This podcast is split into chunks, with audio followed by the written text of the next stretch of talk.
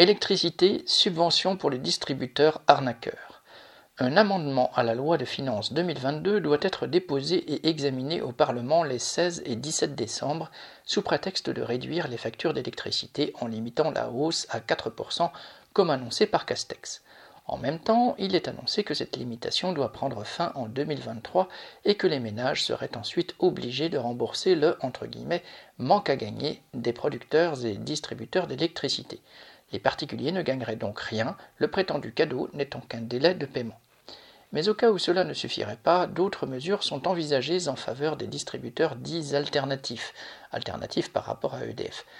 Actuellement, EDF est obligé de vendre le quart de sa production d'origine nucléaire, soit 100 TWh par an, au prix bradé de 42 euros le mégawattheure, alors que le tarif du marché atteint en ce moment le record de 220 euros. Les alternatifs achètent donc à EDF 5 fois moins cher que le prix du marché actuel et ils revendent en faisant une marge. L'affaire est tellement lucrative que les alternatifs sont de plus en plus nombreux. Ils sont maintenant 40, il y en a aussi pour le gaz, dont l'écrasante majorité ne produisent pas le moindre électron. Ils se contentent d'acheter et de revendre. Seulement, la bousculade des alternatives pour obtenir cette électricité très bon marché a entraîné que les 100 TWh ne suffisent plus. Il en faudrait environ 150. Et pour le moment, les alternatives sont bien obligés d'acheter ce qui leur manque au prix du marché. Et là, c'est la catastrophe, car ils doivent ensuite vendre à leurs clients le courant au tarif relativement favorable des contrats qu'ils ont négociés avec eux. Les voilà donc obligés de vendre à perte.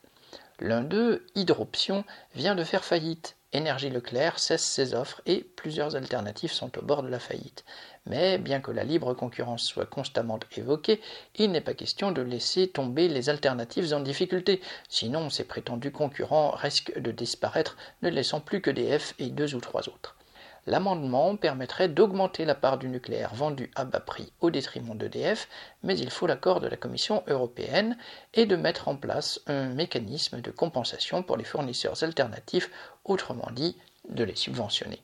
Ainsi, les alternatives créées de toutes pièces, ne produisant rien, mais spéculant et entre guillemets distribuant ce qu'ils n'ont pas produit, seraient aidés grâce à l'argent des contribuables. Leur arnaque aurait ainsi fonctionné à fond. André Victor